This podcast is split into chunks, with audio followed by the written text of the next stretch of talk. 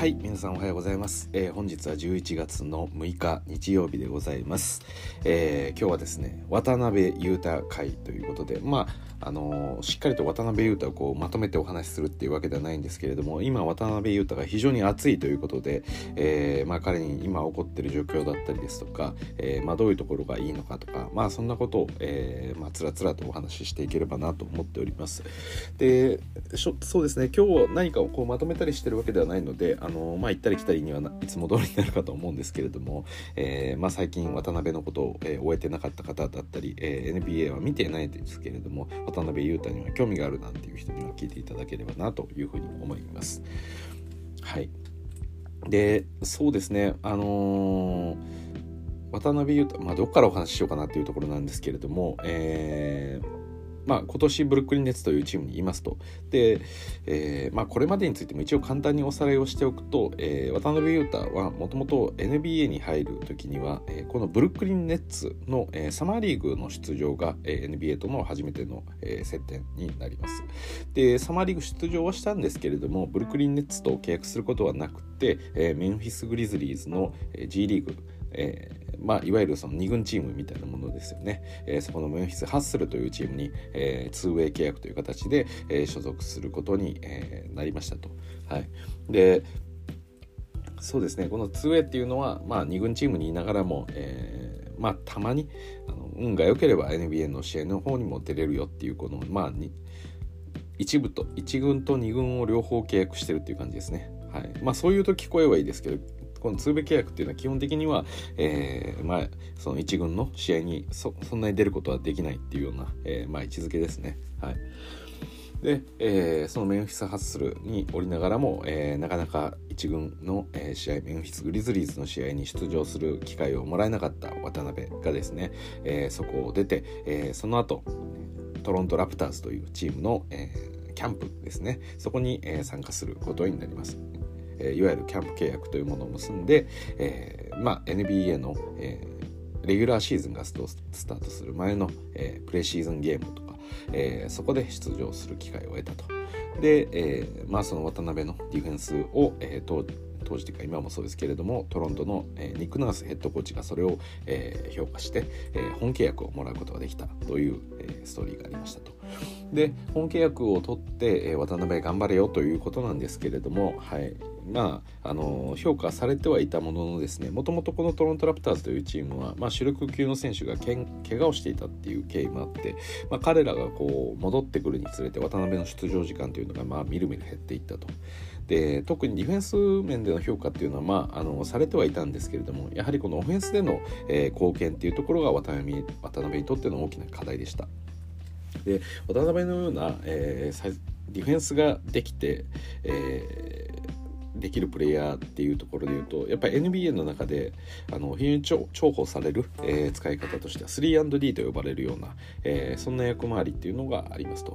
でまあ3は、えー、スリーポイントシューターっていうことですね。そして D はディフェンスということでまあ主力大体そのチームには1人2人と、えー、エース級の選手がいて、まあ、彼らが、えー、ボールをしっかりと持って、えー、得点をしていく。まあ何かチームとして打開しなきゃいけない時とかには、えー、そのプレイヤーたちが頑張るっていう感じなんですけれどもまあバスケットは5人でやりますと。で、えー、センターポジションのプレイヤーがいて、えーまあ、いわゆるポイントガードだったり、えー、フォワード陣だったりそういった S 級のプレイヤーがいて、えー、そして周りは、えー、ディフェンスをしっかりと固めつつもその、えー、メインの S プレイヤーが、えー、まあ何でしょうかねこう相手のディフェンスを引きつけるのでそこでオープンになった周りのシューターたちがスリーポイントをしっかりと決めるっていうような形の、えー、まあ、チーム編成っていうのがまあよくあるケースですよね。なんで、えー、まあなんでしょうこの 3&D っていう、えー、役回りっていうのは、まあ、どのチームにおいても必ず必要とされる人材ですし、うん、まあ、それがしっかりとこなせれば、えー、結構キャリアも長く、えー、活躍できたりとかっていうのもあります。まあ、最近だと、えー、引退したところで、えー、そうですねシューターだったりっていうと、えー、そうですね。JJ レディックとかもそうですし、まあ、今かなりのベテランっていうと、えー、PJ タッカーのような選手がいたりですとか、うん、まあそんな感じでね 3&D の役割って非常に多いですと、はい、レイカーズにもいましたし今年、えー、あそうか去年、えー、ワシントン・ウィザーズに行って今年デンバーに行った。例えば KCP だったり、えーまあ、NBA の中でも大量の優勝のリングを持っている、えー、ダニー・グリーンっていう選手がいたりもしますと。でまあ、ダニ・グリーンが優勝回数多い理由っていうのはいろんなチームをこう渡り歩きつつそこで優勝してるからなんですよね。まあここから逆に言えるのがいわゆる何でしょうチームとしてもうあと一歩で優勝できるぐらいの、えー、いわゆるコンテンダーと呼ばれるような、まあ、強いチームですねそういったチームには、えー、まあ大体こうメインの主力となるエースはしっかりといるわけですよね。で大枠しっかりと、えー、何でしょうかねこう安定して信頼できるプレーヤーたちがいるんですけれども、まあ、さらにそこを脇を固めるっていう意味で 3&D のプレイヤーを取ったりするんで、まあ、ダニー・グリーンのような 3&D プレイヤーっていうのは、えー、最後優勝したい時にちょうだいよっていう感じで割とトレードされがちっていうことがあります。逆にこの、まあ、今年でいうところのそうですね。まあロケッツだったり、えー、ピストンズだったり、えー、マジックだったりまあそういった何でしょうかね。若手が比較的多くて、えー、優勝は今年来年では考えてないけど、うん、これこのまずはこの1年2年っていうのは、えー、若手陣たちをしっかりと試合に出して、えー、成長させる。そして出来上がってきた頃で優勝を目指そう。3年後優勝を目指そうとか。例えばそういうチームにおいてはこの 3&D プレイヤーっていうのはあんまりいらないんですよね。まあ、それよりも、えー、若手陣を、えしっかりと試合に使いたいので、まあ、いろんなね、あのなんでしょう少し値段が張る、えー、ベテラン気味のこの 3&D 安定した活躍をしてくれる、え、選手っていうのは、まあ、そこまでいらないっていう感じですね。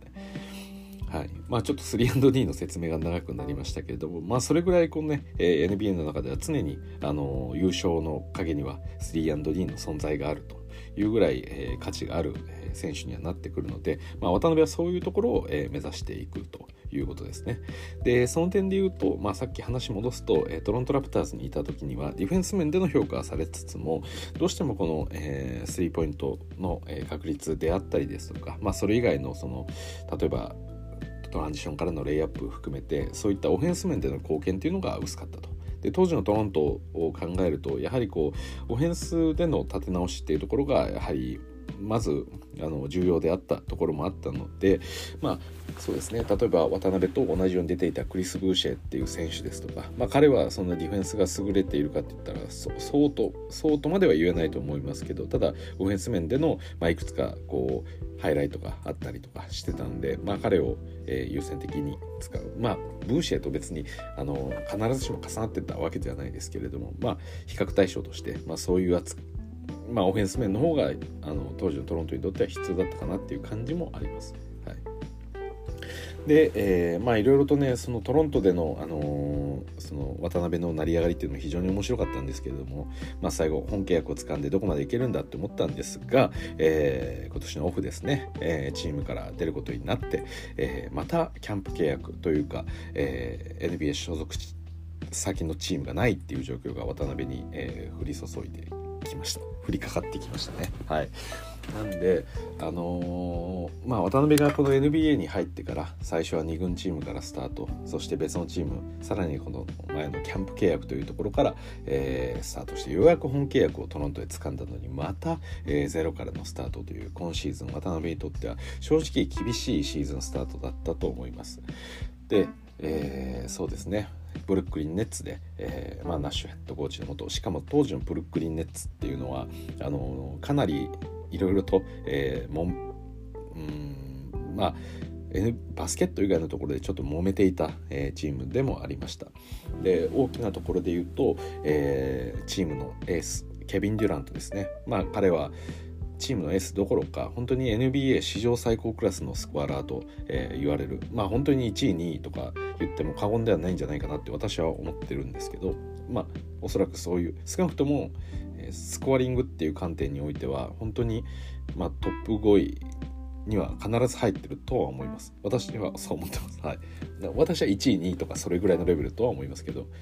トップ5であまり異論はないんじゃないかなっていうぐらいの、えー、もうすごい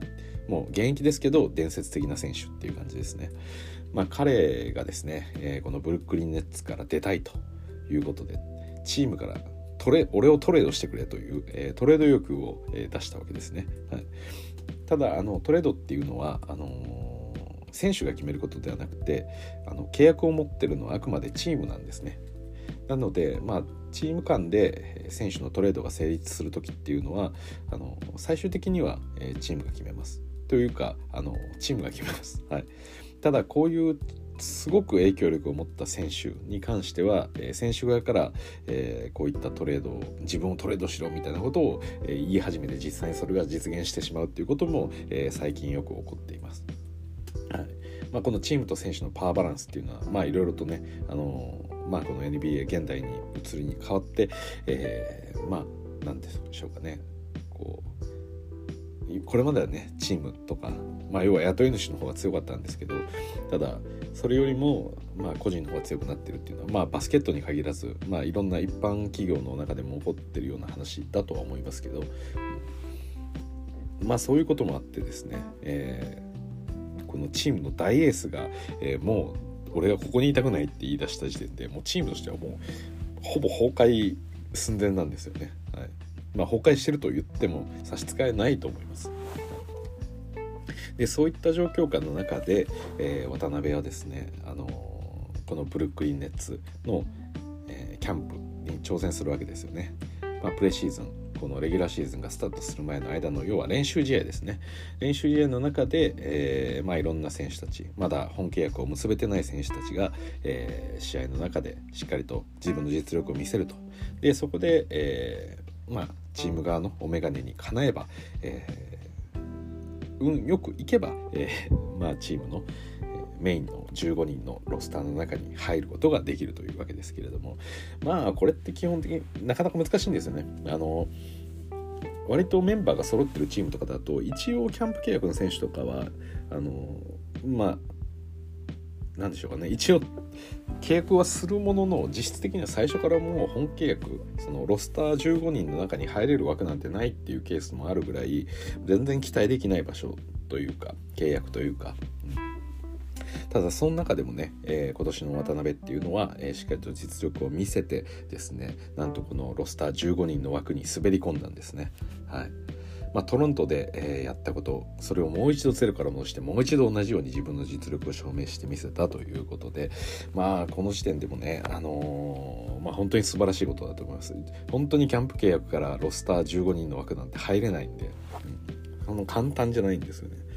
でまあここの辺りは前回のまあ前回というか前々回というかそれぐらいの配信の時にもお伝えしましたけど、うん。まあ、この15人の枠に入ってそして、えー、今渡辺じゃあ、あのー、15人枠の中の PayPay みたいな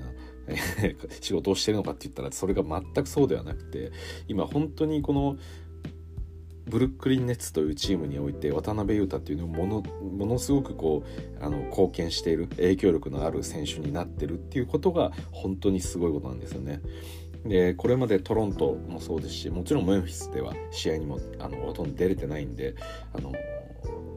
まあ、何でしょうかねこの NBA の、まあ、本流の部分でチームにとってどれだけ貢献したかっていうと、うん、やっぱこれまでとの貢献度は違うぐらい本当に今年の渡辺はすごいんです。はい、でねあのー、まあいろいろと今バスケット盛り上がっていて、まあ、先日のジャパンゲームで八村を見た、えーまあ、NBA ファンそして何でしょうかね海外で活躍する日本人選手ファンの人とかまあ多分そこまでバスケットが好きじゃなくてもイベントとして、えー、ジャパンゲームに行かれた方とかっていうのもいるんじゃないかなと思うんですが今本当に渡辺がすごいっていうことは私は何度でも言いたい。はい、でなんかもちろんあの八村も応援してるんですけどなんかねこれはちょっとね多分私の気持ちを分かってくれる NBA ファンの人は多いと思うんですよ。八村のことはもちろん応援してるんですけど、やっぱ渡辺のね、苦労っていうか、まあ八村ももちろん苦労していて、まあそれこそバ NBA というかバスケットをやめてしまう時期もあったぐらい本当に苦労してるんだなと思ったんで、あのまあ、帰ってきた時には本当に嬉しかったですし、まあ、それ八村のこと本当に応援してるんですけど本当に応援してるんですけど渡辺の今を本当に皆さんには見逃してほしくないと思うんですよね。はい、でうんそうですね。あのまあ、何がすごいかっていうところ いろいろとあの、まあ、彼の本当のディフェンス一つとってもそうであの本当に見てほしいですよね。あのハイライトのプレー例えばあのそうですね。まあまあでも分かりやすいところへ行きましょう。あの今 NBA って、えーまあ、さっき言った通り基本的に1チームには15人の枠なんですよね。でそれが30チームあるんで450人がメインのロスター枠として今 NBA で現役選手をとなってるわけなんですよ。で450人いる中でも、えー、実質プレーに出れてるのっていうのはやっぱり限られた人たちで15人全員が試合に出てるわけではないんですよねまず。でチームによっちゃ7人8人とかで回してるようなところもあったりとか、まあ、そう考えると何でしょうこの世界最高峰のレベルでバスケットをしてる NBA ですよね。まあもちろん最近はユーロとかも強いですけどとは言いながらもユーロの中でも、えー、最強クラスの選手っていうのは NBA に来ますしまあこの世界最高の NBA の中のさらにその中の、まあ、450人の中でもさらにプレーできてる一部の人間が渡辺裕太なわけです。で今、まあ、まだシーズンが、えー、開幕してからですねちょうど、まあ、1ヶ月経ってないぐらいですかねにはなるんですけれども、えー、渡辺裕太はですねこれ本当に嘘じゃないんですけど今スリーポイントパーセンテージが渡辺って60%あるんですね。でしかもその60%って言ってもあのそ例えばスリーポイントパー成功率が100%の選手とかっているんですよ。でこれって何でかっていうとこのシーズンスタートしてから1本しか打ってないけど1本決まってるみたいな選手がいるんですよ。はい。だから100%だよねとは言うんですけどリーグが定める規定最低限こんだけ出場してなきゃいけないこんだけ打ってなきゃいけないっていうその規定を満たしてないんですよねそういう選手って。はい、だから当たり前ですよね。それ。1試合でスリーポイント 10, パ、えー、10本ずつ打ってる選手とこれまで全試合の中でスリーポイント1本しか打ってない選手。で確率的にはどっちが高いのって、まあ、1本打って1本決めたら100%だけどでも実際にじゃあそれって素晴らしいことなのって言ったらいやそれは10本打って毎試合半分50%決めてる選手の方が絶対に偉いんですよそれは。当たり前ですよね。で渡辺の60%ってこれは何かっていうとこれ今規定の中で60%なんですよ。渡辺は規定を達成した上で60%の確率を持ってるんですよ。はい。でこれ今 NBA の2位です。NBA 私何度でも言いますけどバスケット、えー、み皆さんの学校でもバスケット絶対ありましたよね。私の学校にもありましたし小学校にもあったし中学校にもあったし高校にもあったし大学にもありましたでこれは別に日本に限った話ではなくてバスケットって、まあ、サッカーが、えー、世界で見たら一番あの人口が多いって言われてますけど実はバスケットもそれについて、えー、人口が多いぐらい、えー、非常に世界的にも人気があるスポーツなんですね。でそのバスケットにおいて世界最高峰の450人が集ま今プレーしているこの NBA という、えー、世界で今2位なんです。渡辺のスリーポイントの確率って。はい、信じられないでしょ？ちなみに昨日は同率1位でしたね。今日は2位になりましたけど。まあそれぐらいに今すごい活躍してるんですね。だから何て言うんですかねあのこのまあ、まあ、正直今分かりやすいことは言ってますよ。この渡辺が60%であることがすごいまあこれは間違いなくすごいし偉いことだしすごくあの今言ったことはあの何の嘘偽りもない数字です。なんでそれは本当の話なんですけど渡辺のすごいところはもっと他にあるんですよね。でもそれが数字として言いづらいからあの今分かりやすい数字を言ったまでなんですけど。でさっきの話に立ち返っていただくと、えー、トロントで渡辺が活躍まあで活躍というか、えー、本契約をもらえた理由っていうのはディフェンスが優れていたから逆に、えー、渡辺が、えー、トロントに残れなかった理由っていうのはオフェンスでの、えー、やはり貢献度合いが低かったからっていうのがトロントで、え彼が、まあ、最終的に出ていくことになった理由だと、まあ、分かりやすく言うとそういうことだと思うんですけど、まあ、その点において今年の渡辺っていうのが求められるその 3&D っていうの役割を完全にこなしてると言っていいと思います。はいこれ以上ない 3&D だと思ってます。今本当にリーグでもトップクラスの 3&D としての動きじゃないかなと私は思ってます。はい。これは本当嘘偽りなくはい。なんかいろいろとね 3&D の中でももっとまあ最近こう変異突然変異のような 3&D タイプもいて例えばサンズにいるミカル・ブリッジーズとか、まあ、彼も言えば 3&D プレイヤーですけどただ 3&D よりももっと役割が多いというか、まあ、特に今年に関してはこうハンドラーのような役割も加えてやってるわけですから、まあ、そういう選手っていうのはまあいるにはいるんですけど、まあ、ピュアなこの 3&D っていう観点で見た時に、まあ、渡辺ほどあの何でしょうかね優れた、えー、ディフェンスだったり、えー、そして何よりも熱いそのパッションでそうですね。あとはまサイズの観点でもそうですしでトランジションでの、えー、まあ、今シーズンはトランジションからのレイアップとか、えー、いいいいシーンでのプットバックのダンクとかやっぱり渡辺のその何でしょうかね。発するその機動力っていうのがうまく生きて、えー、イージーな得点を作ってるシーンっていうのもあるんですね。だからあのサイズがあってあんだけ動いてあそこまでタフなディフェンスをする。で今ネッツにおいてはスモールセンターのポジションとして、えー、起用されることも増えてます。なんでセンターポジションとしても今動きつつさらに、えー、ディフェンスではしっかりと貢献しつつオフェンスではさっき言ったような、えー、機動力を生かしたものそして、えー、この今回60%も誇るスリーポイントのシュートを持ってるわけです。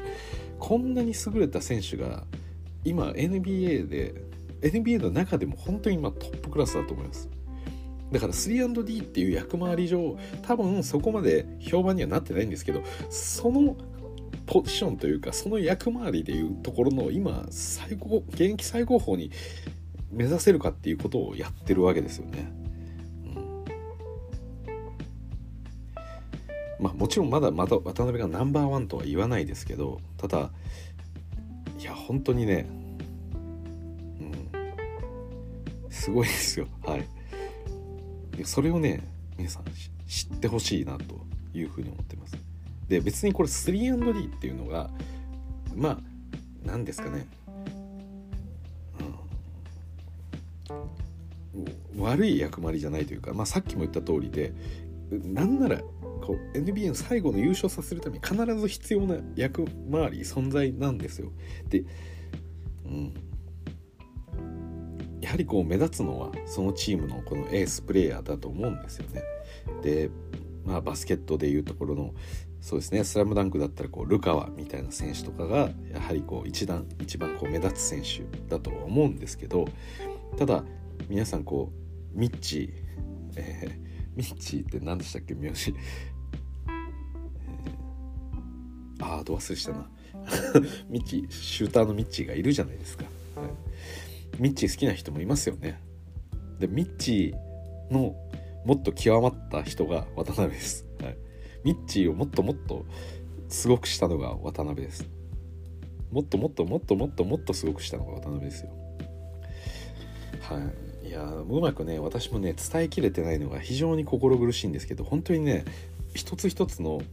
あのディフェンスをやっぱりちゃんと見てほしいと思いますよね。うん、で例えばそのトロントラプターズでではかなりあのインサイドしっかりと守るんですけど必ずあのクローズアウトには走らなきゃいけないんですよね。で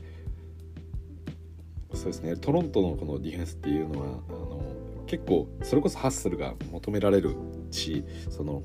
チームの、えー、何でしょうかね。そのヘルプディフェンスっていう観点でもかなりこう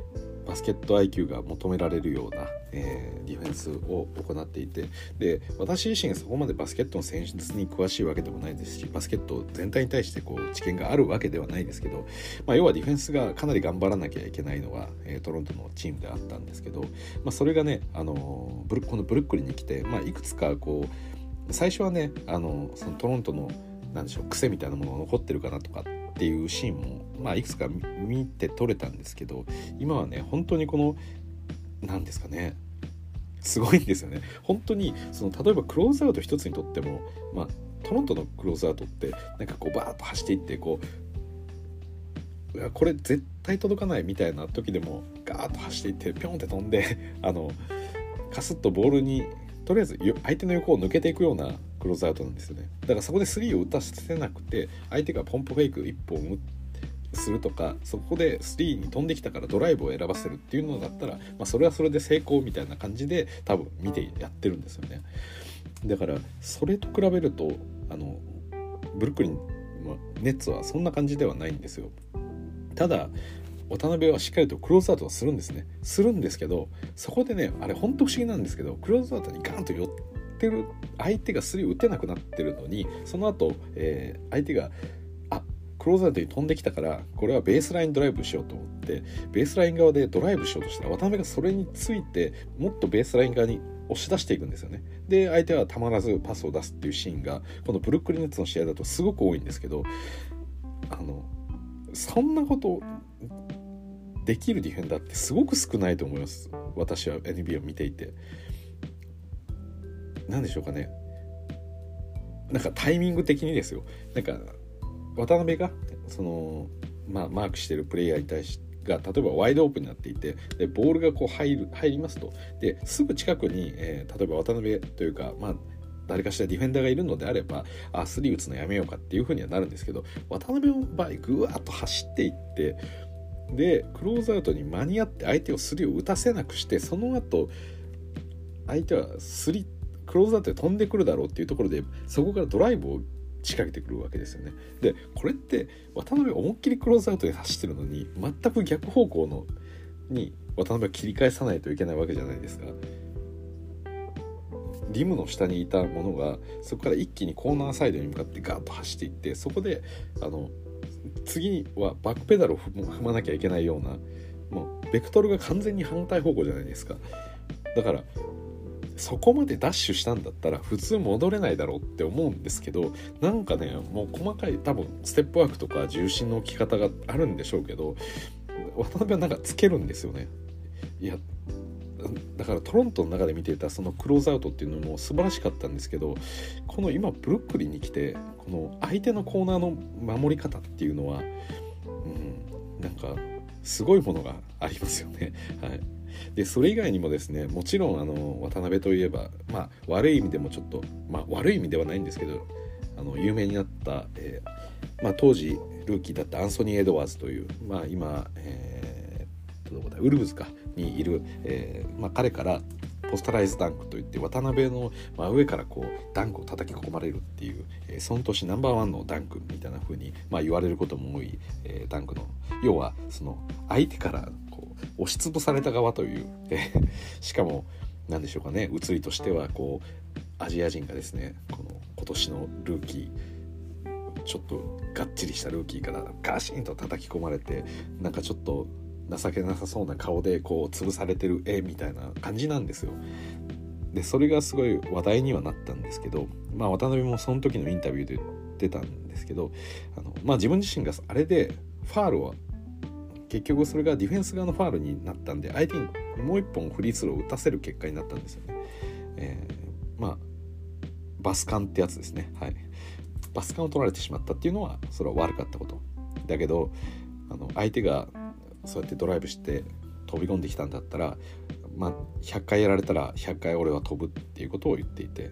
まあ、これもねもうすごく熱かったんですよね。もう当時私も思い出しながらこう気持ちが熱くなってくるのは、えー、思いますけれども。まあ、彼はねその言葉はやっぱり嘘じゃないというか、まあ、さっきはちょっとしたすごくピンポイントなコーナーへのクローズアウトの話でその後の処理がすごく素晴らしいという話をしたんですけれどもまあしっかりと相手のブロックに飛ぶとかっていうことももちろん今でもしっかりとやってます。で直近でまあ、私が結構印象的だったのは、えー、シカゴブルズのカルーソですね。もともとレイカーズにいたカルーソっていう選手のタンクを、えー、ブロックしたシーンだったりですとか、まあ、それ以外にもねこのし、うん、そうですね。まあそれはカルーソのことをすごくあの私がもともと応援してるレイカーズというチームにいた選手なんであのやられたなっていう感じで見てたんですけどそれ以外にもね本当にこう相手のに対してのブロックっていうのが非常にこう目立ちます。で、うん、なんですかね。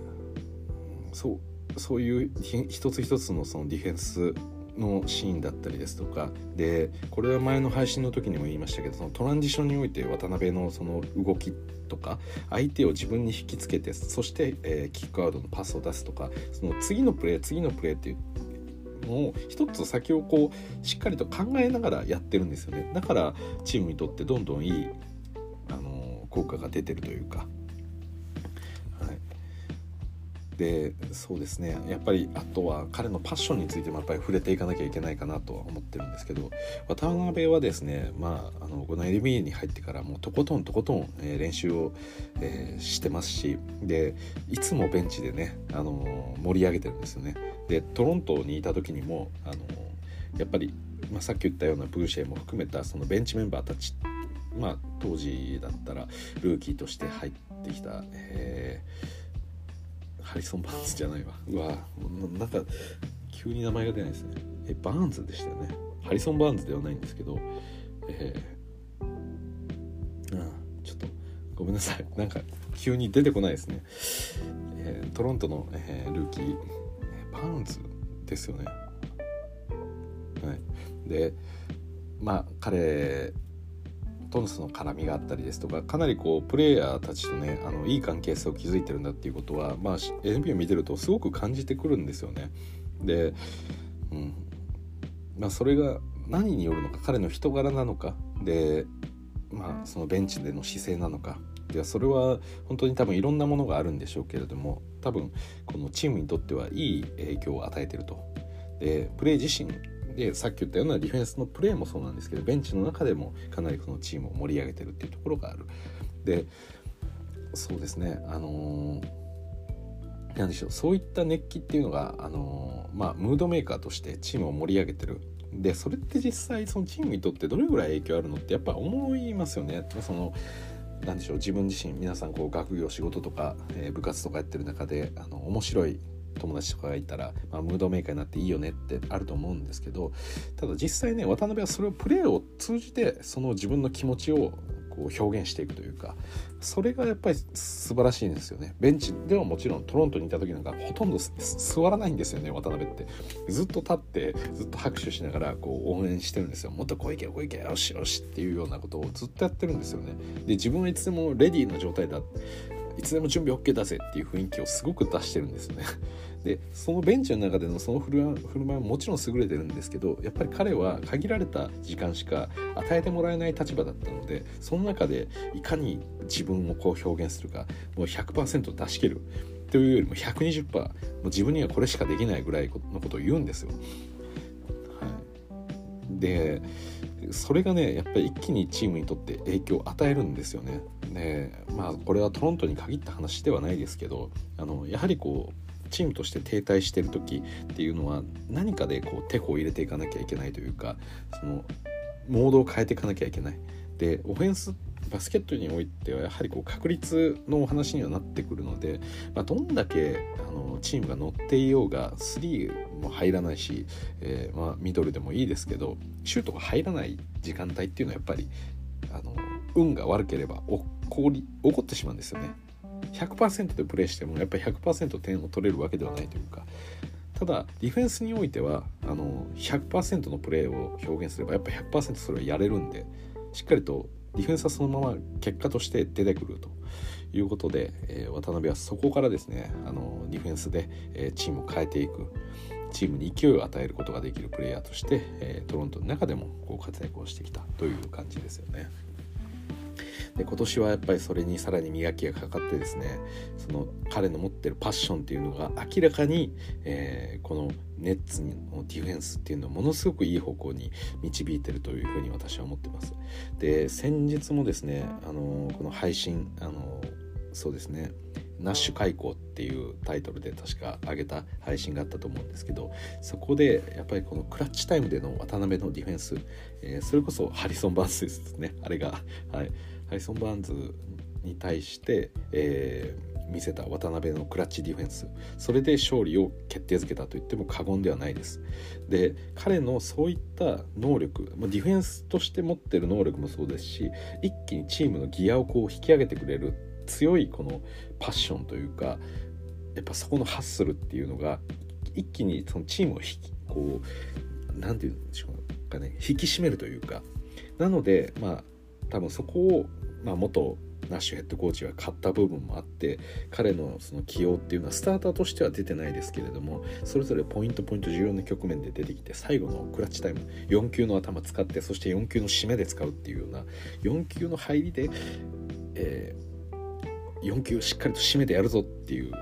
風にスタートさせて最後の一番こうミスできないところで渡辺の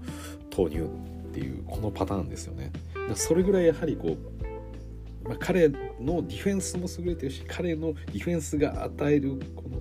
打ち出すメッセージというかチームの味方に対して出すメッセージみたいなものがすごく強くてでそういうところがね本当にやれる選手ってね本当限られてるんですよね。技術が上手い選手っていうのも NBA なんていっぱいいますけれども渡辺よりもうまくシュートを打てる選手っていうのは正直 NBA の中ではたくさんいるんですけどただあの渡辺のようにこうチームを勢いづかせるチームをもっともっとプレーを通じて鼓舞していくっていうことができる選手っていうのは本当にやっぱり限られてると思うんでそういう点で言うと彼は本当に NBA のトップ選手層にいると思います。はいということでまあいろいろと前置きは長くはなったんですけれども、えー、今日も試合がありまして、えー、ブルックリンネッツ対、えー、あその前にそうですねあのき昨日ですね。昨日そのネッツ対、えー、そうだウィザーズだの試合がありました。なんで、まあ、八村と渡辺の日本人対決という形にはなったんですけどそうですね。あの結果ブルックリンが結構大勝ちするっていうのが流れになってで渡辺自身もしっかりとプレータイムもらってでなんか示し合わせをしたのか分かんないんですけど渡辺と八村のマッチアップになってで大体その起用される投入されるタイミングも同じっていう感じで、まあ、日本人にとっては楽しい試合になりました。で八村もねなんか最初から意識して、まあ、1対1のマッチアップでポストプレーだったかなから、えー、ターンナラウンドの、えージャンパーみたいなの打ったけど外れたみたいな感じではありましたね。で八村もね本当にあのいい選手ですし、まあ、非常にこう応援してるんですけれどもで彼はですねあのドラフト9位、まあ、1巡目9位ということで、N まあ、NBA における日本人初の、えー、ドラフト期ドラフトでの採用っていう形になってます。でそうですねワシントン・ウィザーズというチームに、ドラフトされてから彼はまあそうですね、まあ、1巡目ドラフト級ってすごい高順位なんであのもちろんチームのコアとして今後活躍していくことを期待された選手ですね。だからまあすぐにクビになるっていう心配もないですし、うん。まあ、心配ないっていうのは言い過ぎですけど NBA を簡単にあの 何ですかね。どんな優れた選手でもダメな選手はすぐいなくなっちゃうんで心配ないとか言えないんですよ。本当に厳しい世界なんですけど八村に関してもね。ただそうですね渡辺がうんどうですかね、まあ、NBA の中で言うと比較的あのまあなんでしょう王道というかしっかりとドラフトの1巡目指名権で、えー、取られた選手がチームのコアとして活躍していくっていうのは基本的には王道のコースになるんでまあどちらかといえばエリートコースに乗ってる感じなんですよね。で逆に渡辺はさっきも言った通り、まあ、そもそもの始まりが NBA ドラフトではないドラフト外からでそれこそ今所属しているブルックリンネッツの、えー、サマーリーグの出場。サマーリーグっていうのはさっき言った、えー、プレシーズンゲームその練習試合よりももう一個前っていう感じですね。本当に若手たちだけでやる試合みたいなやつがあるんですよ、はい、大体1年目2年目の選手とか、えー、その年のルーキーの選手とか。であとは、えー、そのまだ NBA に入れてない選手たちでやるような若手たちだけの試合っていうのがあって、まあ、そこに参加したっていう感じですね。だからもともと NBA の、えーまあ、道っていうのがしっかりと、えーまあ、なんかなかったというか入る時もなんかぬるっと入ったっていう感じですね。だから入ったと言えるのかっていうと言う厳しく言うと言えないと思いますしその渡辺がメンフィスにいた時代も NBA プレイヤーって間違いなく NBA プレイヤーではあるんですけどえ厳しく言うと NBA 俺は NBA 選手だって言った時いや NBA で通用してないから NBA 選手じゃないよっていうような人もいるような、まあ、状況ですよね。で去年はそのトロントで本契約を掴んだで、まあ、NBA 選手だっていうふうには言えたと思いますけどただそうは言っても試合にそこまで長く出れてないしっていうだから NBA 選手じゃないじゃんっていうことも、まあ、意地の悪い人だったら可能だったんですけど今シーズンに関してはもう言わせませんねそれは。はい、もうさっき言った通り試合のものすごく重要な局面で起用されてるんでまあ、先日の配信でも言ったインディアナ戦においても最後のクラッチタイムしかも接戦ですよワンポゼッション差までいった試合の本当に最後の数分間に出てるんですよ。でこれはチームとして勝ちをつかむためにそのベストメンバーで挑まなきゃいけないラインナップの時間帯なんですよ。そこに渡辺が入ってるってことなんでこれは間違いなく NBA 選手はいまあ、これまでももちろん私はそうだと思ってますけどあのねもうもう渡辺のことを何でしょう、なんか通用してない風に言うのはもう許さないっていうことです。もうこれはもうダメです。はい。これで通用しないんだったら NBA 選手のほとんどが通用してないってことになっちゃいます。NBA 選手なのに。それって意味わからないじゃないですか。という感じです。まあ、それぞれのね役割があるんで例えば今レイカーズにおいて、えーまあ、ラッセル・ウェストブルックっていうあのまあ、NBA の中でもまあなんでしょう歴代の何人という選手にそうですねレジェンド級の扱いを受けている選手ですよね。シーズン最高の、えー、トリプルダブルの数を持ってますし、えー、シーズン平均のトリプルダブルも含めて、まあ、NBA の中での偉業を成し遂げてる選手が今現役でレイカーズにいてその選手は、えー、年間で47ミリをもらっていてでこれはもう NBA の中でももうトップ層にお金をもらってるような選手ですけど彼は今ベンチスタートしてます。でベンチの中から出場してそれで大活躍を見せてますだから別にスターターであることとかそういうこと関係ないんですよねその NBA の中でスターターとして出て、えー、1試合あたり30点とか取ることを求められてる選手もいればそうではないこの役割をやってくれっていうふうに求められてる人もいると。でそれのものすごく分かりやすいのがその 3&D っていう、えー、役割でまあこれはいわゆるなんかもう職人のポジションみたいな扱いにはなってますけれどもまあ必ず必要なんですよ。いないと勝てない。でもじゃあ何でしょうそういうエースのプレイヤーみたいなそれこそレブロンカリーみたいな選手のような扱いかっていうとでそれぐらい給料もらえるかっていうとそうではないんですけどただレブロンの優勝したチームには 3&D のプレイヤーっていうのは絶対いましたしで、まあ、カリーの所属する、えー、ウォリアーズにおいても、まあ、3&D というかあのー、まあそうですね。まああそこは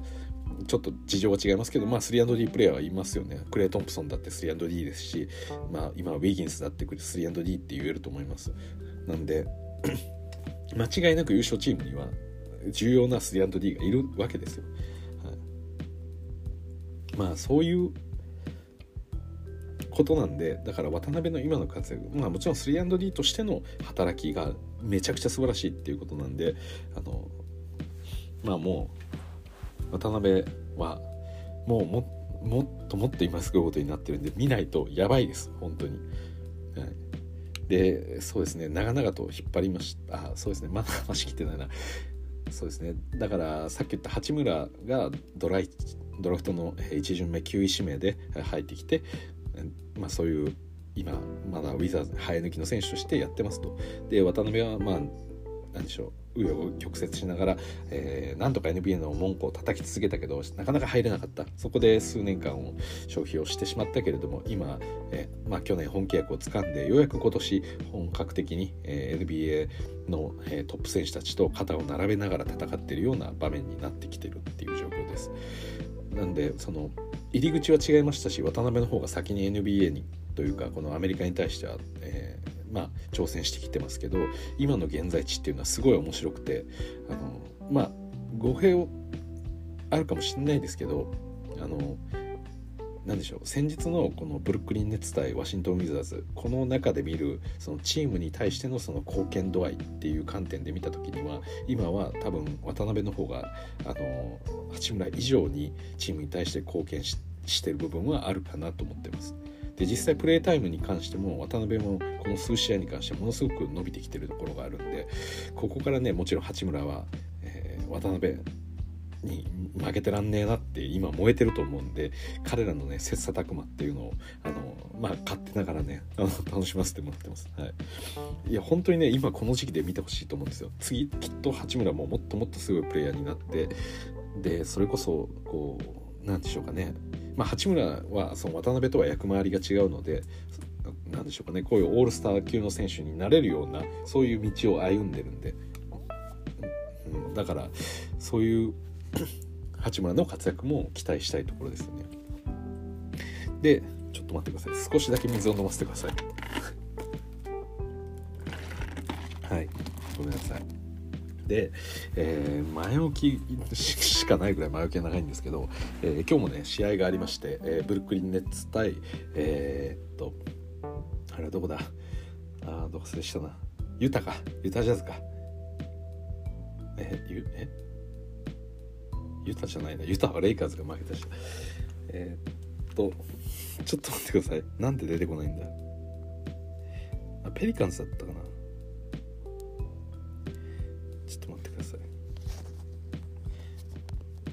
あホーネッツだ。ごめんなさい。ホーネッツですね。はい、えー、今日熱対、えー、ホーネッツ戦がありました。本当に見たのかよって 思われそうな感じですけど、はい、いや今日も本当に渡辺素晴らしくて。いやもうこの素晴らしさはもう伝えきることが難しいんですよね。あのそれこそ今こうクラッチタイム、まあ、試合を勝敗を決定づけるような、最終盤のことですよね。まあ正確に言うとクラッチタイムではなくてクランチタイムって言ったりするらしいんですけど確かね残り定義が一応あるんですよね。残り5分でで、えー、5点差だったかな。残り3分だかな。ちょっと細かいの忘れましたけど、えー、まあ、要は接戦で残り数分の時をクランチタイムって呼んだりしますと。で、えー、クランチではなくてクラッチってよく言うのはなんか何ですかね。ここぞというところでなんか決めるショットぐらいの、えー、感じです。はい。ていうんですかねこの鉄の心臓とか 心臓に毛が生えてる、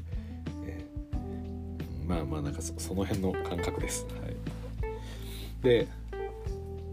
そうですね。まあしょうもないその定義の話はいいんですけど渡辺が、えーまあ、いかに今日も良かったなっていう話なんですね。で今日はねホーネッツがリードをする展開になっていまして、えー、そうだこの話をする前にしなきゃいけない話がまだありましたごめんなさい。えっと今のチーム状況だけ先に言わせてください。えー、このブルックリン・ネッツっていうチームはまあさっきオフシーズンで KD のトレード要求がありましたっていう話なんですけれどもでもトレード自体は、えー、なくなりました。なんであの KD はいまだにこのチームにいてくれてますと。ただ、えー、ナッシュヘッドコーチが、えー、解任されて今は新しいヘッドコーチを探してる最中ということでアシスタントコーチが今、えー、代わりに務めてる。まあその途中の何でしょうかヘッドコーチが決まってない期間っていう感じですね今。であとそのチームの主力選手であるベン・シモンズと呼ばれる、えー、選手もですねあのまあちょっといくつか前のシーズンの中で、まあ、問題があってですね、まあ、今シーズン出場はしてたんですけれども、えー、怪我だったりちょっともしかしたらメンタル的な絡みもあるのか分かんないですけど、まあ、今試合出場ができていないと。でこのチームあの3人のスタープレイヤーがいてで KD ベンシモンズなんですけどあと1人カイリー・アービング。まあこれはもしかしたら皆さんも知ってる選手。まあそうですね。NBA 好きな人は絶対知ってますよね。でこのカイリー・アービングがですね、えーそうですね。まあちょっと、難しいな。えー、っとまあちょっと風変わりなところがあったりまあいろいろと発言とかで物議を醸したりすることもあ,、まあ、ある選手なんですけど別に悪い選手というか、うん、悪い人ではないだろうなっていうふうに思ってるんですけど私も、えー、先日ですね「範囲ユダヤの」えー、映画が公開されまして、まあ、これは別にカイリーが関係ないんですけどその、えー、内容それをこう、まあ、アクセスするためのその URL リンクをですねあの自身の SNS でポストをしたんですよね。うん、でそれがですね何でしょうその反ユダヤ的な思想を肯定しているような動きにやっぱ見えちゃうわけですよね。でそれがやはり問題になりましてであのまあ皆さんお分かりかとは思いますけれどもやはりこう差別っていうのは、まあ、世の中によ中でなくならないものでありながらもやっぱりあってはいけないものというか特にこのユダヤに関しては、まあ、皆さんご存知のようなやっぱり歴史的経緯があるわけですから、まあ、特別やっぱりセンシティブな話題なんですよね。でまあこれは NBA 関係ないですけど例えば、えー、まあ、超有名なラッパーのカニエ・ウエスト、まあ、今名前イエとかになってるんですかね、まあ、彼もいろんな何でしょう音楽の才能以外にもマルチな才能を持っていてでバレンシアガだったり、まあ、アディダスの、えー、 YEEZY っていう、まあ、超人気な、えー、シューズのラインを作ったりとか、まあ、いろいろファッションというか業界とも絡みがあるわけですけど、まあ、このカニエもねさっき言ったような、えー、同じような内容で、えー、このバレンシアガだったりアディダスだったり、まあ、全て、えー、取引をもう行わないっていう風にブランドからもう完全にシャットアウトされちゃったんですよね。まあ、それぐらいに本当にこの反ユダヤ的な、えーまあ、思想っていうのはあの国際社会というか少なくともアメリカの中では絶対に認められない、えー、かんことなんですよね。で、まあ、カイリーも、えー、なんでしょうかね本人としてはどういう意図があったのかは分かりませんけど、まあ、その映画の、えー、リンクをまあ、ポストしてしまったっていうことで、えー、まあ、大問題になりましてで最初カイリーがねそのについての会見でその思想自体はやっぱり絶対的にノーだっていうようなことを強く言わなかったんですよね。でそれがぱりこう問題にさらになりましてでその後いろいろとブルックリンネッツとかも、えー、まあちょっとなんとかせいという話にはなって、えー、なんでしょうそういった差別を撤廃しようと動いてる、えー、活動というか、まあ、団体に対してこう寄付をすることで、えーまあ、決着をつけようとしたんですけどでもそれはそれでその団体側も何でしょうこの差別を容認してる側の人たちからお金をもらいたくないみたいな形で、えー、そのその寄付をですね、えー、受け取らなかったりとかなんか本当にねちょっと問題が深刻になっていてでようやくカイリーの方もちょっと後手後手にはなったんですけれども自分のその SNS のアカウントで、えー、ごめんなさい誰かを傷つけたりする意図はなかったっていう話をやっぱりしてはいたんですよ。ただ、まあ、その後も余波は続いていて今ナイキの方でもカイリー・アービングの、シューズとか、まあ、アパレルとか、まあ、グッズいろいろあると思うんですけどもそれも全部もうやらないっていうことをナイキが明確に、あの、もうアナウンスしたんですよね。でまあ、それと合わせて、まあ、今のところカイリーの扱いは少なくとも5試合以上の出場停止の状態になっていてで、まあ、今日ねいくつかこのこの条件をやれということであの何でしょうかねカイリーが少なくとも NBA の試合に出ることができるかどうかは分かんないですけどとりあえず出るまでに最低この6つは、えー、クリアしろみたいな条件がなんか出ていました。まあその中にはさっき言ったような寄付のお話があったりですとかであとはしっかりとそういった何でしょうかね羽田的なその思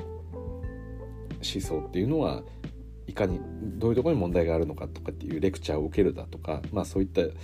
逆に言うとユダヤのその団体ユダヤ人をこう守ってるそういう差別から守ってるような団体の人の、えー、リーダーからしっかりと話を聞くとかなんかそういうことがいろいろと盛り込まれた内容でした。でだから本当にねブルックリン・ネッツの話をしたいというか渡辺の話をしたい時にこのブルックリン・ネッツ今本当にいろいろ揉め事が多すぎてあのすぐ渡辺にたどり着けないんですよね。でようやくこの話をできたんであの、はい、話しますとそうですねそれぐらいこのチーム状況というのはめちゃくちゃ荒れてるんですよ。で、えー、そうですねはっきり言ってもうファンも多分嫌気がさしちゃいそうな部分もあると思うんですよねプレイヤーたちも。でも今日のブルックリンズってやっぱ最高だったんで今日はファンも絶対楽しめた試合なんですよねそのホーネッツっていうチームに対して、えー、最後逆転劇を、えー、見せましたと。でさっきも言った通りスタープレイヤーこのチームに3人いるんですけどそのうちの2人が出場できていないと。で KD ケビン・デュラントっていうまあそうですね、まあ、この選手を、えー、まあ筆頭にですね、まあ、それ以外の周りのプレイヤーたちもしっかりと支えて、えー、最後の逆転劇をこう演出したわけなんですね。でそれが大体、えー、第4クォーターの残り6分ぐらいから、えー、逆転劇がスタートしたんですけどそこのきっかけにいたのが渡辺だったんですよね。で彼のスリーポイントのシュートがしっかりと決まったっていうこともそうでしたしそこからきっかけに、えー、多分12対0ぐらいのランですよね。そこから要は相手に1点も取られることなく12、えー、連続12得点したっていうことです。でそれで追いついて最後、えー、勝利まで飾ったんですね。でその時にですねあのまあホームはそのホーネッツのアリーナだったんですけれどももう本当にねこう気持ちが溢れてる気迫が溢れてくる。これは渡辺からもそうでしたし他のプレイヤーたちそしてケビン・デュラント自身もそうでした。だから今日のね、あのー、皆さん見てほしいですね。このブルックリン・ネッツの SNS アカウントを皆さん各自見てください。渡辺渡辺渡辺ばっかりなんですよねそれぐらいこのチームにエナジーをもたらしてるで実際そういうツイートはあったんですよあのとですねちょっと細かい文言を忘れましたけど渡辺の写真をこう上げて、えー、彼がいつも、えー、いつもエナジーを、えー、与えてくれるみたいな文言が、え、ありあったはずです。Always bring energy とかなんかそういう感じの、え、話でした。でそうですね、まあ、本当に今日の勝ちっていうのはすごく意味があってあのケビン・デュラントとねあのブルあの渡辺裕太が強く、えー、ハイタッチをしているシーンっていうのが、えー、目立っていてでやはりそうですね日本人にとってはあの、まあ、最近話題になってますけど「スラムダンクの、えー、ルカーとこう桜木がですね強くこうハイタッチする、まあ、皆さんこう記憶にもなかなかねあの強く染みついてるあのシーンあると思うんですけれどもまあそれぐらいね熱い気持ちで2人のハイタッチがこう見れたりですとかいやこんなことってないですよ本当になんかねそのスター選手とかがそのサマーリーグとか、えー、まあなんでしょうかねこう練習試合とかで若手が活躍若手がすごいダンクしてるのを見てなんかはしゃいで「よっしゃ!」とか言ってるのありますけどあのケビン・デュラントが渡辺裕太に対してしたハイタッチっていうのはその若手たちに対してどうこうじゃないんですよ。一緒に完全に戦ってる戦友に対してのこの勝利をつかんだ何でしょう。この熱い気持ちなんですよね。だから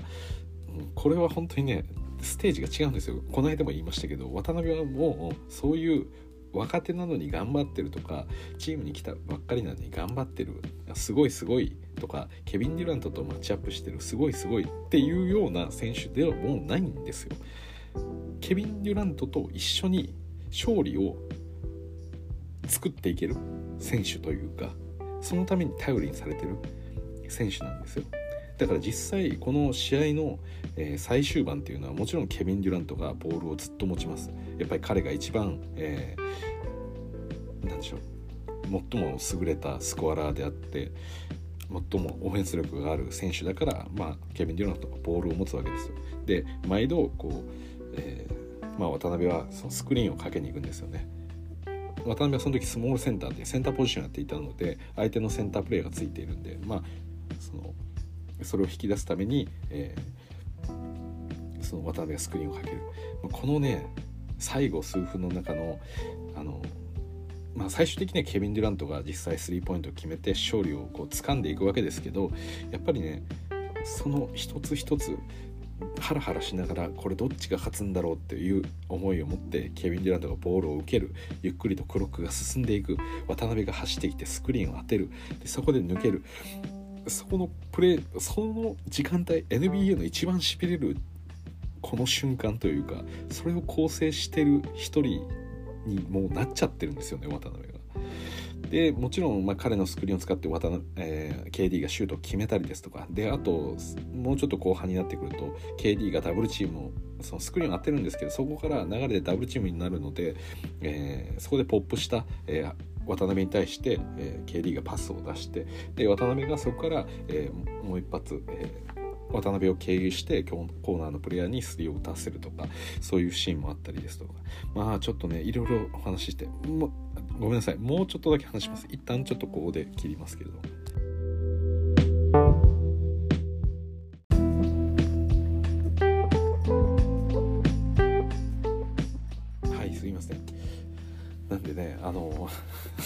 もうもうあんまり話すことも別にないんですけどちょっと物足りないんで話だけさせてください。で本当に一つ一つみんながこう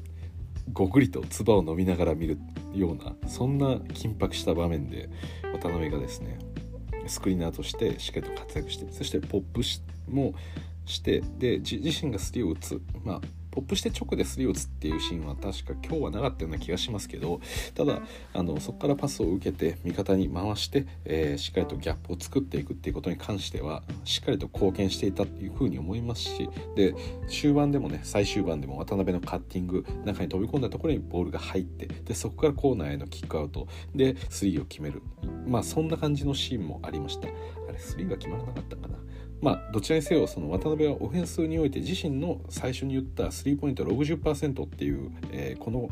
高確率な、えー、3でオフェンスには貢献してるのはもちろんですけどそれ以外にもトランジションだったり、えー、あと今言ったようなカッティングだったりそれにスクリーナーとしても、えー、活躍してると。だから何でしょうかね。あのまあ KD, KD の方がでかいんですけど、うん、でもなんですかね。本当にねあの KD と渡辺っていうのは何ですかね。なんかちょっと不思議な感じなんですけどこう、うん、なんかなんでしょう。一一つのなんかこうチームというかチームはもちろん5人でやってるんですけど5人の中でもさらにもっと細かく分けたその2人というか、うん、その KD を起点にあのネッツのオフェンスは展開していくわけですけどそこの KD のお供というか KD のバディっていう感じでずっと渡辺が動いてたんですよね。うん、素晴らしいですよね。だから KD が本当に渡辺のことを信頼してるなっていうことはもうすごくよくわかります。その試合のさっき言った、えー、この残り6分ぐらいから一気に逆転のランを始める時もあれもやっぱり KD がドライブしてでもちろん KD は優れたスコアラーなんで相手のディフェンダーが収縮してくると。でそこに対して後ろにいる渡辺ここにパスを出して渡辺がスリーを決める。でやっぱりねネッツこの数試合の中でですけどそういう連携誰がどこにいるのかとかそのパスを出すっていうところとかももうなんかもっともっとこう洗練されてきてる感じがあるんですよね。もっとこう心が通じ合ってきてる感じというか。なんかそれがね今日のこの逆転劇を作ったと思いますし。であそうですね。これも言いましょう。最後ですね。まあ最後逆転するんですけど、えー、相手に3を打たれるんですね。で3を打たれてそれが一度外れる。でそのリバウンドで抑えてえー、もう一度オフェンスリバウンド取られちゃうんですよね。でその相手がその後コーナーに、えー、パスを出します。でコーナーのオープンスリーを打ってやるっていう感じでスリー行ったんですけどもう最後ぐちゃぐちゃなんで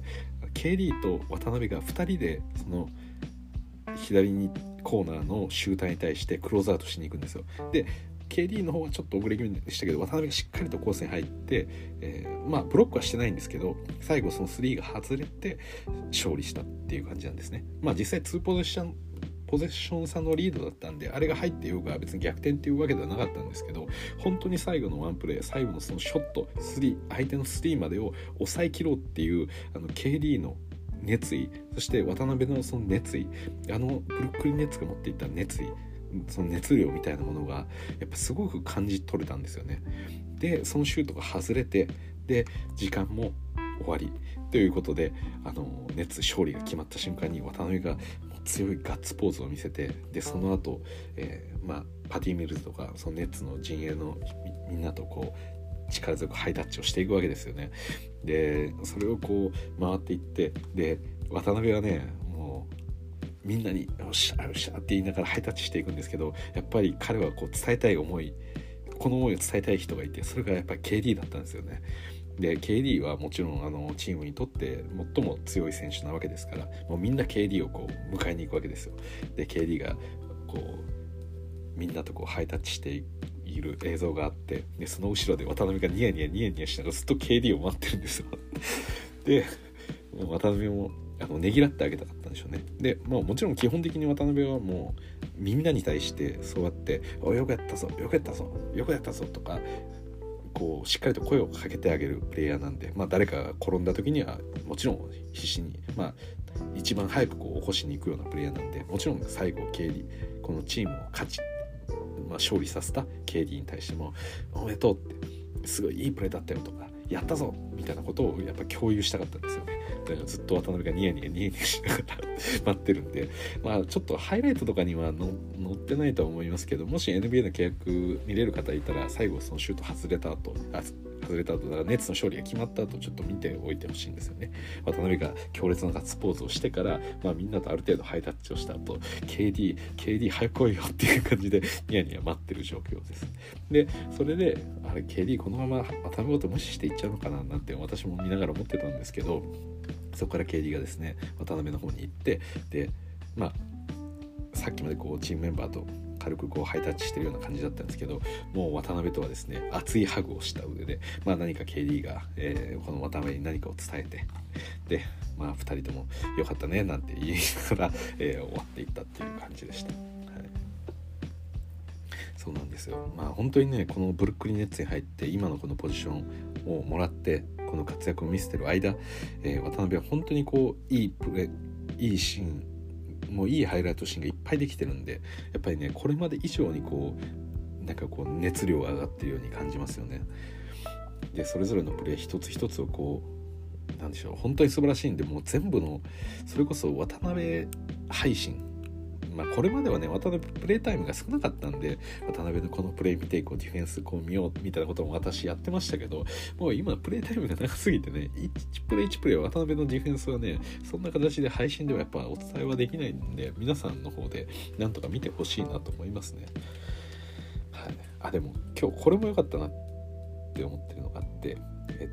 っとね最後それこそえー、まあ、残り1分切ってるような場面ですよね。もう残り1分というか残り数十秒の場面。で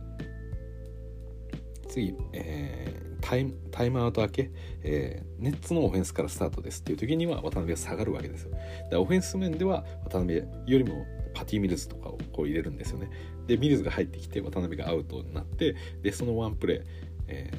ー、ネッツのオフェンスが終わってで即あのれはそうだ。フリースローもらったのかな？ファールをもらってフリースローになったんでフリースローを打つ時にはもう次相手のオフェンスがスタートするんでこうパティ・ミルズと渡辺がもう一度交換っていう感じで渡辺が入ってくるみたいな、うん、あれもなんかちょっと良かったですね。まあ、まあ、何がいいのかって思われるかもしれないですけどいや本当にネネッツにとってのこのクロージングでのディフェンスで一番いいのはミルズよりもまあミルズよりもっていう言い方はちょっとあれなんですけど私はミルズもすごい良かったと思ってるんで、はい、だからちゃんとその駒としてこう計算される存在になってるっていうことがもう明らかに分かるわけですよね。この場面では一番ディフェンスをしっかり固めたい場面ではディフェンスのプレイヤーを出そうでここはオフェンスをの場面だからオフェンス強い選手を出そうって考えた時のそのディフェンスが強い選手オフェンスが強い選手っていう選手の中に渡辺が入ってるわけですよ。うん、要はそのディフェンスとしてしっかりやらなきゃいけない時のラインナップに渡辺は、まあ、カウントされてるというわけですね。まあ、もちろんオフェンスができるに越したことはないんですけど、うん、でもこの、うん、感じが 素晴らしかったなと。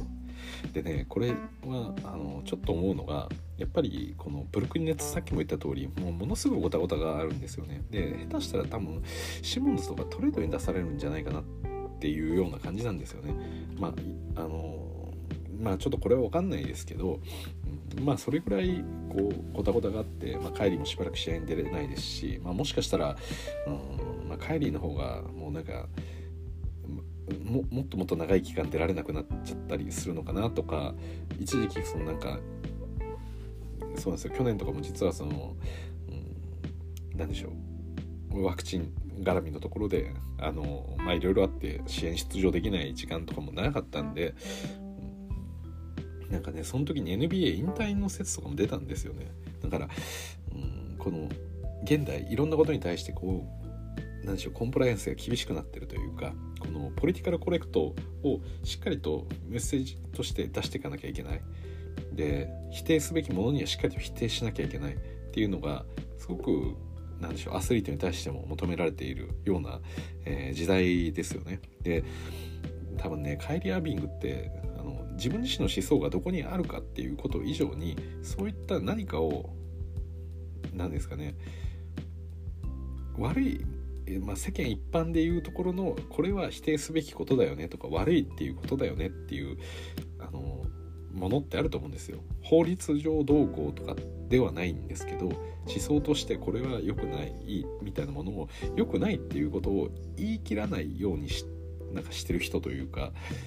うん、そう自分自身も好き自分のものがあるでしょうし他の人たちには他の人たちのものがあるからだからそれを何でしょう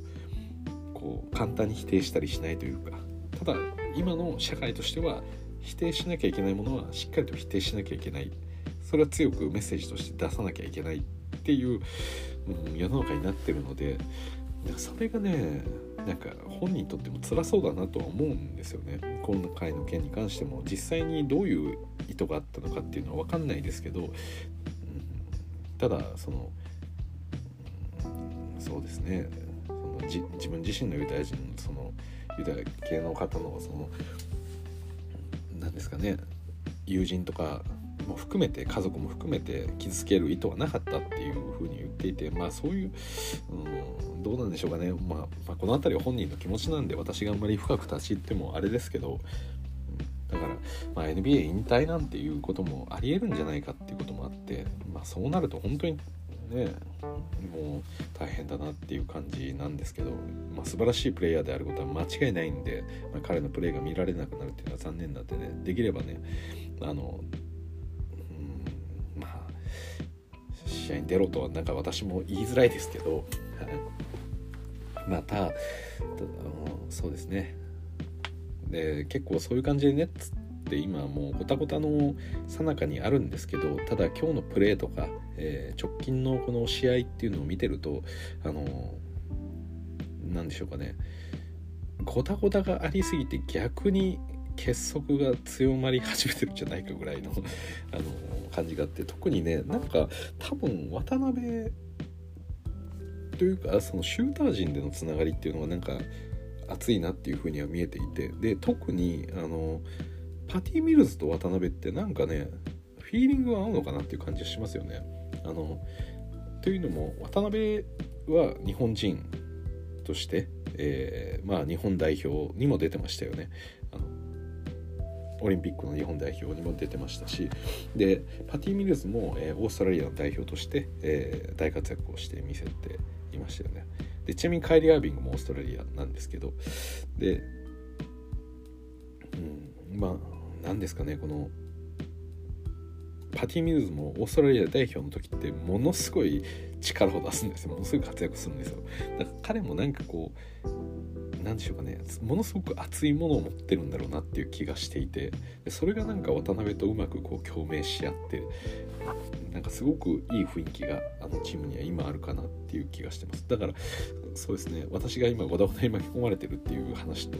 言った話とはちょっと矛盾するんですけどこのチームの中でのこの選手間での信頼感それこそパティ・ミルズと渡辺だったり今回のケリーと渡辺だったりまあそれ以外にも含めてですねこの今いるチームメンバーたちのなんかこう心の結びつきみたいなものがすごくいい方向に働いてるんじゃないかなっていうふうに思ってます。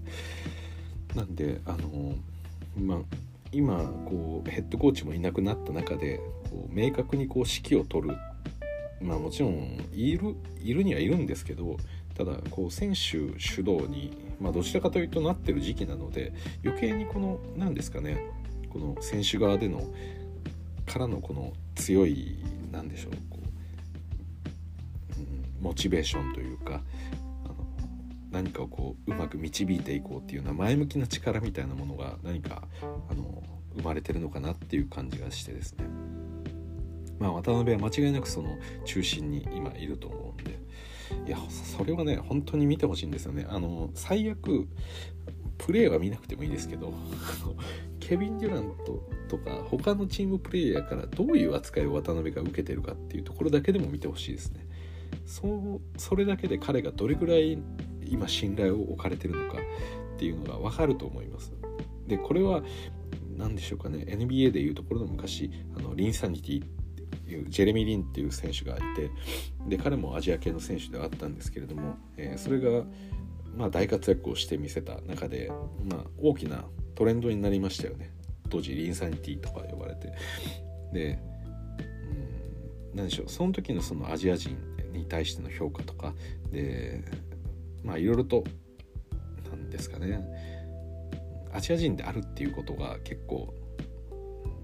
まあ特別であったというか、まあ、そういう要素とかもあったと思うんですけど、まあ、今このネッツの中でこの活躍してるこの渡辺っていうのはなんかそういう目線ではないようなあのまあまあなんかちょっと言い方がおかしかったですね。そうなるとリンサニティはどうなるんだっていう話にはなるんですけどいやそういうことは言いたかったわけではなくて、はい、ごめんなさいこの辺りの話はやっぱ難しいんですけど、うん、単純にその私が言いたかったのは渡辺っていうのは最近やってきたとかちょっと変わったやつだから面白いとかそういう話じゃなくて本当にチームにとって重要な仲間になってるっていうことを言いたい、はい、それはメンタル的な話でもそうですし何よりプレーとしてもう認完全に認められてるむしろ必要な、えー、プレーをしてくれてるっていうような、えー、評価だっていうことを付け加えておきたい。そしてそれに合わせてじゃあブルックリンネッツの、えー、公式 SNS を皆さん見ていただければ分かると思いますけど渡辺渡辺渡辺ですよ。今日の、まあ、勝利シーンも KD と渡辺が強くハイタッチをしてるそのシーンですよ。その後も渡辺渡辺ですよ。まあそれぐらいねあのー、今渡辺っていう選手は本当にファンフェイバリットになりつつある選手ですしまあいろいろその SNS でこうあのリプライされてる文字あの多分現地ファンと思われる方々の反応を見ていてもやっぱりあのこのドラフト外の選手、まあ、今年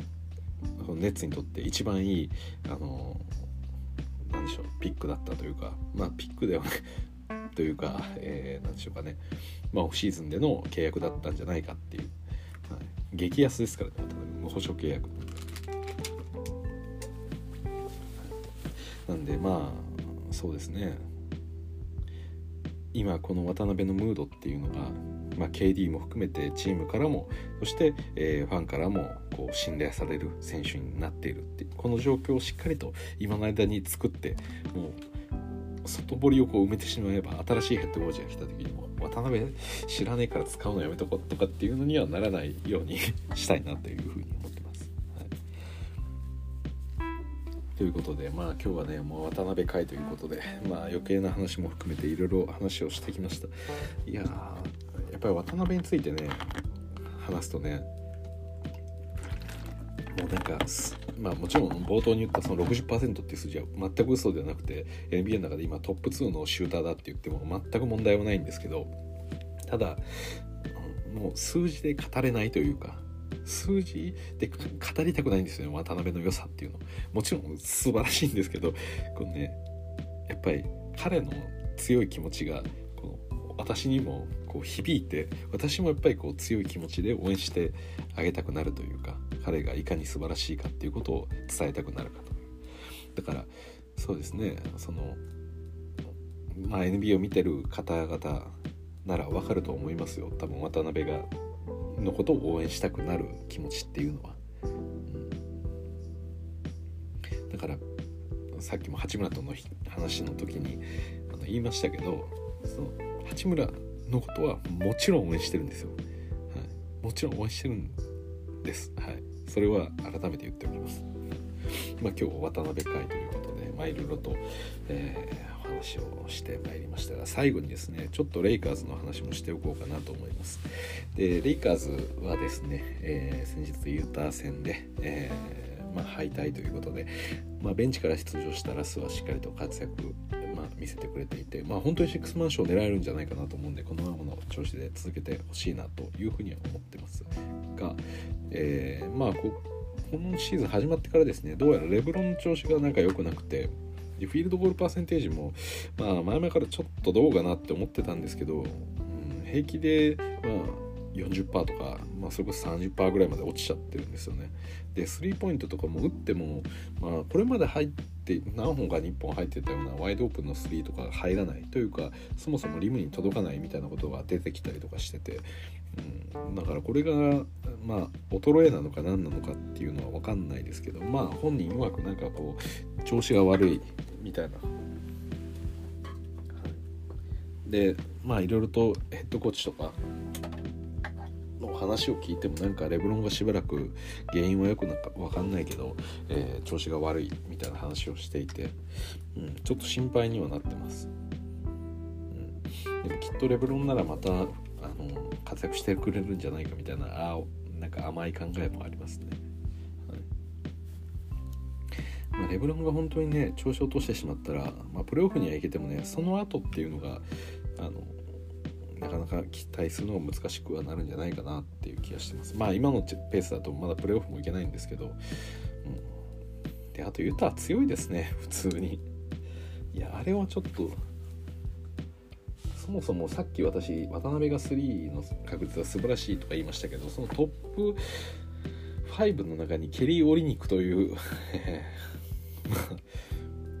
そうですね。まあ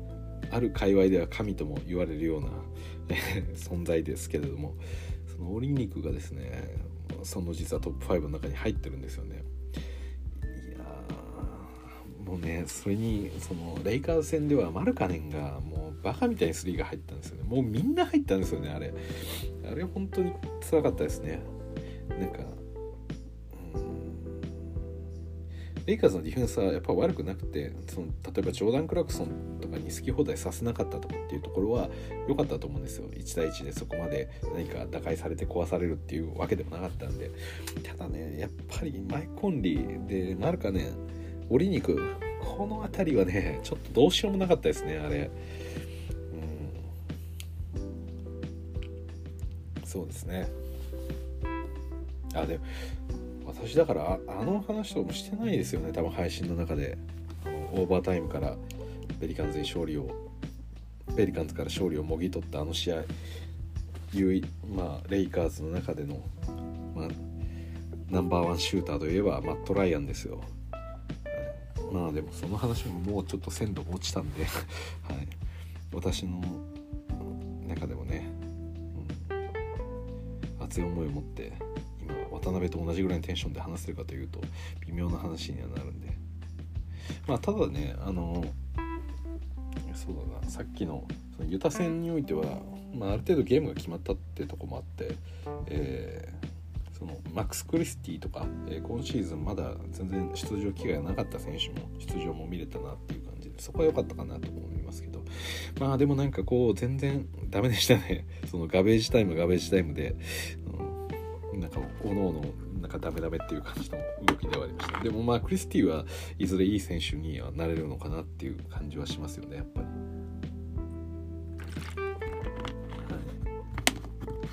まあちょっとねレイカーズに関してはまずはちょっとレブロンの調子を、うん、体調の部分は気になるところですしまあエディは言わずもがないつだって気になってるんですけどという感じですかね。うん、なんでまあこれからもちろんあのレイカーズも応援はしていくんですけれども、まあ、今のこの渡辺裕太をやっぱり皆さん見過ごさないでください。見逃してはいけないです本当に。そうさっきもその「スラムダンクの話とかもしましたけどなんかあの矢沢 矢沢って分かります？スラムダンクの。えっとあの安西先生がなんか昔教えていためちゃくちゃ才能がある、えー、選手ででなんかアメリカに行けばどうにかなれると思ってアメリカに行ったけどあんまり大して通用せずに夢なんか散ったなんかそんな選手ですよね。そのまあ、物語の中ではあの、まあ、過去の思い出として語られるんですけど、まあ、それと見比べてね、えーまあ、その矢沢が超えるような才能ルカワだったり桜木がですね今同時にいるぞこのチームにみたいな話になってたんですけどでまあ湘北はすごいであもうスラムダンクはめちゃくちゃ面白い漫画ですけどいやあのルカも桜木もああの漫画自体はすごく面白いですけどすごく面白いですけどというかすっごく面白いし今度の映画もすっごく楽しみなんですけどあのあれは高校の話じゃないですか。はい、あのえなんですかね。高校のトップの選手とかっていっぱいいてでそれが大学とかに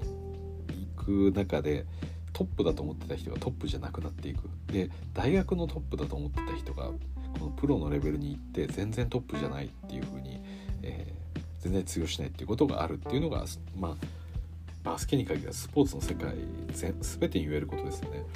まあ、野球とかだと最近大谷の話はすごいですけどああいうあの二刀流は、まあ、ほとんど全てのエースの選手はやってるわけですよね。自分が高校時代とか中学小学校時代ってピッチャーでかつ4番みたいな4番ピッチャーみんなやってきてるわけですけどそれじゃあ通用しなくなってでまあ野手になるかピッチャーになるかとかって大体決めたりしてるわけですけどそうですね。まあそれぐらいあのまあなんでしょう。この地元で一番強かった選手でそれが高校に行ってそうじゃなくなる大学に行ってももっともっとすごい才能っていうのが世の中に溢れまくってる話なんで本当のトップレベルで戦えるのはあの地元でないとかいう人たちではないんですよねもう。はい、で もう一度話を戻すと NBA ってそのトップオブトップですよ。はい、そこで今活躍してる渡辺と八村ですよ。これこれ見ずにどうするんだって思いますよ私は、はい、まあ他のスポーツももちろんそうですけど海外に行ってるすごい選手。で私も知らないような多分ちょっと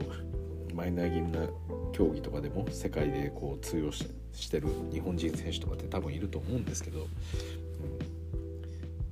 バスケットもね簡単じゃないんで本当に。これまで全然この日本も日本もかなりバスケ人口多いじゃないですか。野球もサッカーも多いですけどバスケ部って絶対あるじゃないですか。それぐらい人口多くてもやっぱ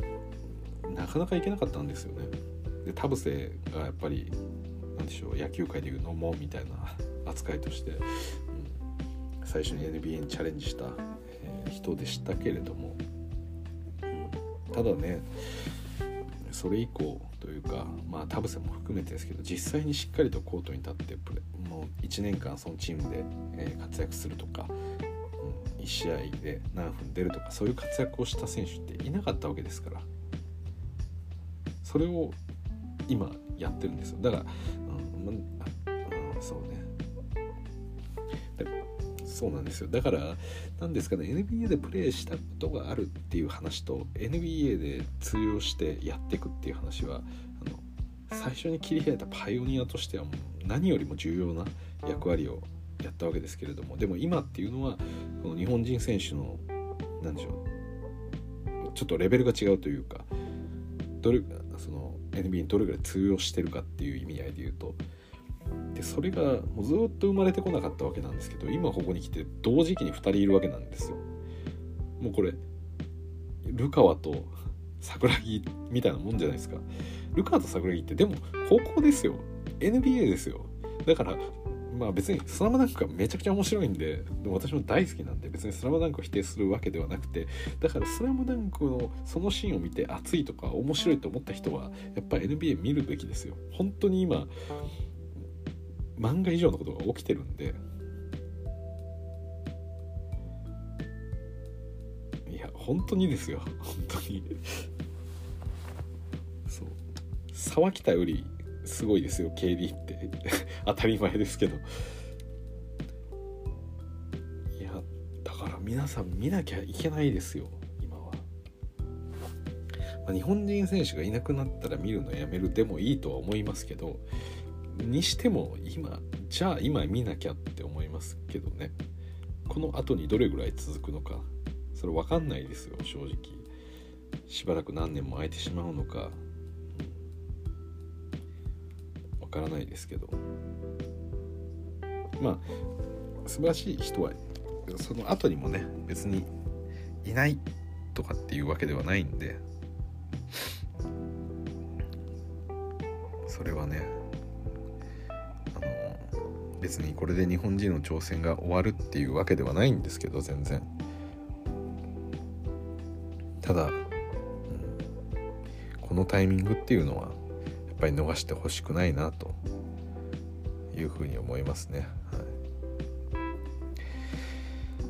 い、だから今テキサスレジェンドにいますよね。馬場雄大選手も、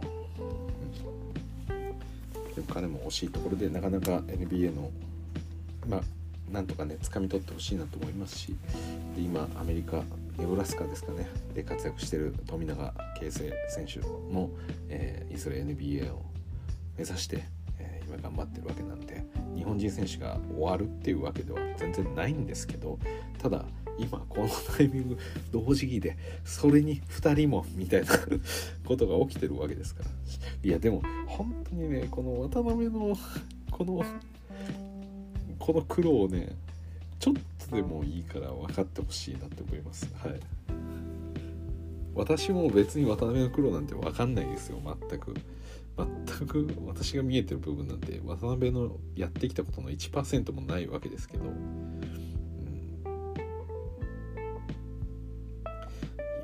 それでもねこの NBA の中の編成を見てるだけでもよくここまで戦えてるなって。なんでやめないんだろうこの人はって本当に思うぐらいもうね誰も真似できないの。多分みんな思ってると思いますよ。いやそれ普通もう諦めるだろうっていうようなことをね。で先日そのあの渡辺というかネッツ対ウィザーズの試合があってまあウィザーズの本拠地であるそのワシントン DC の方に、えー、そのネッツが行ってたわけですよ。でその時にあの渡辺がこうツイートしてたんですけど、まあ、当時ジョージ・ワシントンに、えー、まあ、大学ですね。そこでプレーしていたことをこう思い出すと、まあ、どんな日でもこう居残りしてシュート練習してハードに練習していたことを、まあ、すごく辛かったけどでもまあその時はだから英語も分かんなかったんですよね。それでもずっと練習を頑張って続けてたわけですよ。本当に辛かったけどやってきて今これがあると思うとはい。まあそういう話をしてたわけですよ。でまあ渡辺がこう、うん、なんでしょうかね頑張ってよかったなって多分思ってこう胸に込み上げる気持ちがあったと思うんですけど、まあ、私もそれを見て何かあの 自分は苦労もしてないのにすごくあの感動させられてしまいました。いや本当にね渡辺ほどのナイスガイはいないですよ。うん、そうです。はいということで、えー、今日はですね、めて言いたいのは今渡辺を見ろっていうことですね。はい、いやこれね別に前それこそトロントの時にも私も同じようなことを言ってたと思うんですけどそこから見てくれた方っているんでしょうかね。でももしその当時トロントで今渡辺が本当にすごいぞって、まあ、本契約をつかむまでの流れが本当に感動的だったんであのその話をいつもこうお届けしてたわけですけどそこでねあの多分見始めたっていう方がいらっしゃったとしたらあの途中で、まあ、渡辺が本契約つかんで多分一緒に感動してくれたと思いますしでトロントから出ていくことになってネッツでもう一度キャンプから聞いた時いやこれはもうダメだろってこれはもうダメだろっていうかあのまあ何かしらのチームに所属できたと思うんですけど、うん、今みたいな起用のされ方は絶対描けてなかったと思うんですよね。私もそうでしたもん。やっぱり。今ネッツですごい活躍してくれてますしスリーポイント60%とかやってますけどいやこんな活躍すると思わない 思わないじゃんというか。渡辺には悪いんですけど当にすごいんですよ。でそれをねなんかまあ彼ももちろん何でしょう我々みたいな凡人からするとものすごく才能にも環境にもなんか恵まれた人っていうのはそれは間違いないですけどただだけじゃないというか なんかそういうのってあるじゃないですか。プロの選手あのここいつ才能あるなってこう俺は俺には才能ないし才能があるから頑張れるんだよみたいなことを言うじゃないですか。実際やっぱそういう側面ってあると思うんですよね。そのプロになっていくというか、まあ、何でもそうですけど才能がある人ってやっぱ周りと比べて自分が簡単にできることが周りができないとか簡単にやっただけなのにすごく褒められるっていうようなそういうなんでしょう成功体験が積み上がっていくんでそのもの自体はやっぱり面白いって思いやすいですよね。すごく、普通の人ができないレベルで最初からできるわけですから。でそれが評価されるから嬉しい楽しい楽しいってなっていってでだから練習も続けられるんだと。どんだけ頑張ってもうまくできないんだったらやっぱり普通やめちゃうよって言いますけどでも渡辺はもちろん我々に比べれば、まあ、サイズ的にもそうですし、まあ、あらゆる身体能力の面で優れてると思いますよ。その両親に関してももともとアスリートの方ですし。だからそういう意味では恵まれてはいますけど渡辺のこの歩み？この我々が見えてるところだけ見ても普通やめますよ。っていうぐらい本当に厳しい厳しい厳しい本当に1%のその何でしょう可能性にを信じて全ての時間をこうそこに投入してきてるみたいなわけですから。普通そんな信じれないですよ。やっぱりその何でしょう彼のプレーとかその すいません。今のゲームにおいてのそのまあマインドセットとかもすごく素晴らしいと思うんですけどそのやっぱり根幹というか我々が見えてるのは本当に氷山の一角で彼が持ってるそのマインドっていうのは多分もっとすごいものがあるんだと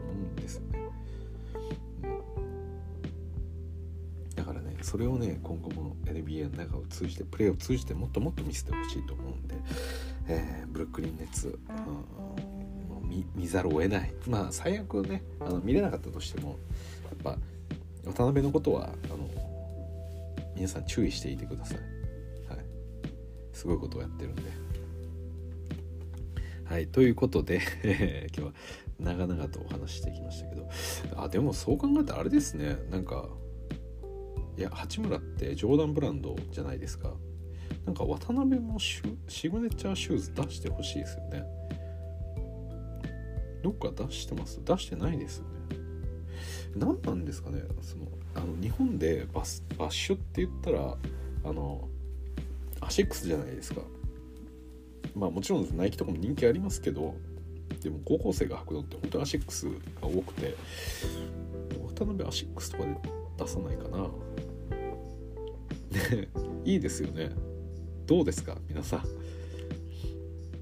でも出せないのかな。そういう契約とかできないのかな。いやそんなことはないですよね。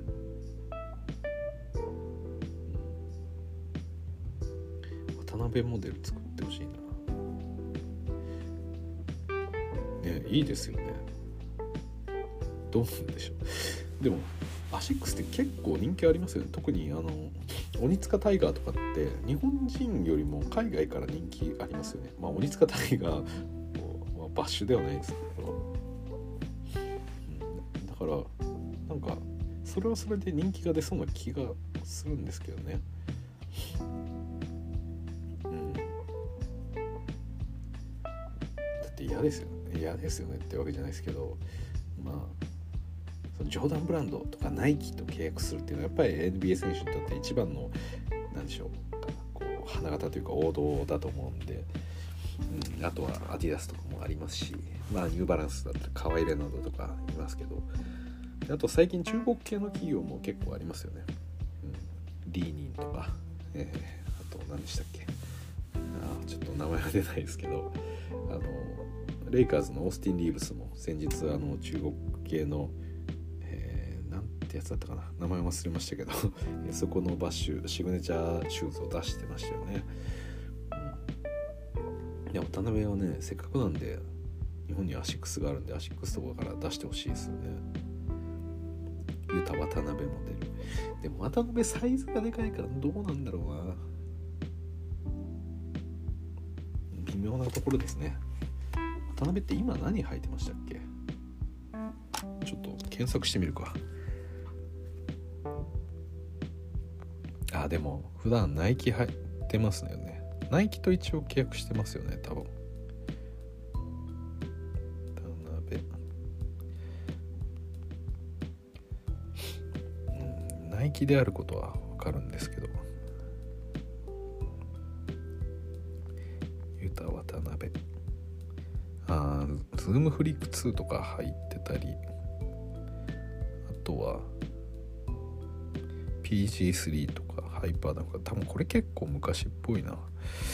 どうなんだろう。ちょっと最近の写真から。当てるか。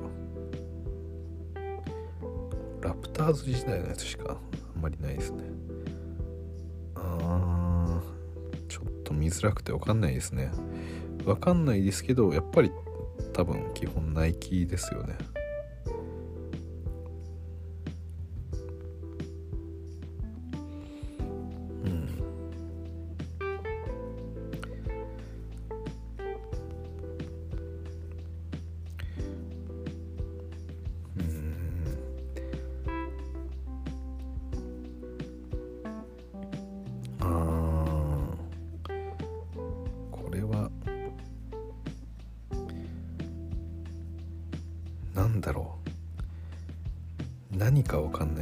リアクト系の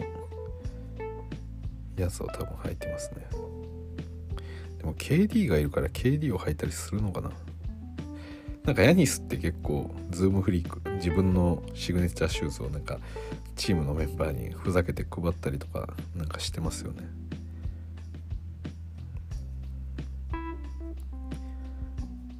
あ KD ではないな。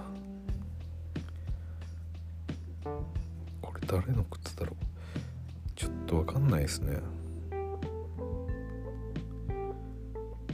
でもあんま決めてもないのかな？どうなんだろう。ごめんなさいあんまりちょっと分かってなくて。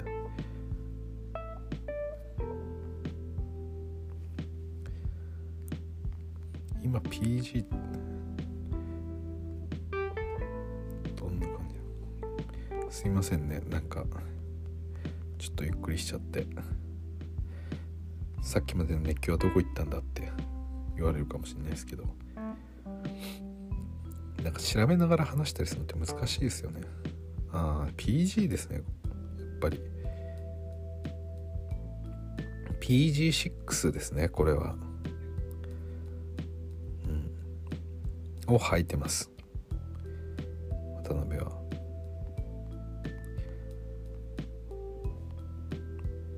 だと思います。はい。という感じですね。うん。八村もちろん自分の八村履いてますしジョーダンブランド。のまあシグネチャーシューズ、まあ、最後ちょっと余った時間で話すんですけど、うん、そろそろジャモラントは出てほしいですよね、ルッカが出たんでね。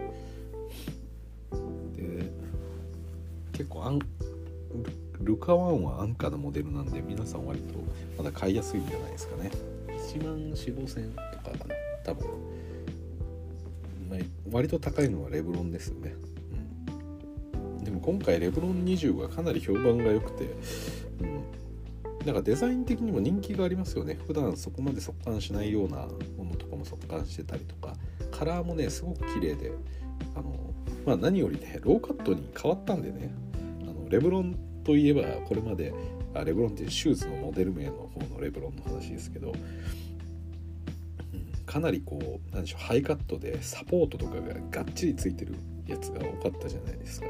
でレブロン19とかに関してはなんかプラスチックの素材とかがあのヒールサポートとかでついてたりしたんで、まあ、重量も結構重いですしであとクッショニングも結構硬いみたいな、まあ、日本人の体型にあんまり合わないみたいなことをやっぱりずっと言われてたんですけど今回のやつはまた比較的履きやすいようで、まあ、見た目もねローカットだと履きやすいですし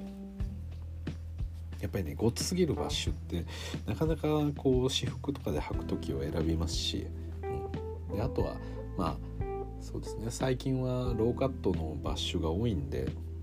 やっぱりそれに慣れちゃうとねハイカットだと動かしづらいよ動きにくいよっていう人もなんか多いみたいなんで、まあ、今年のレブロン20はあのいいんじゃないかなと思いますけど。はい、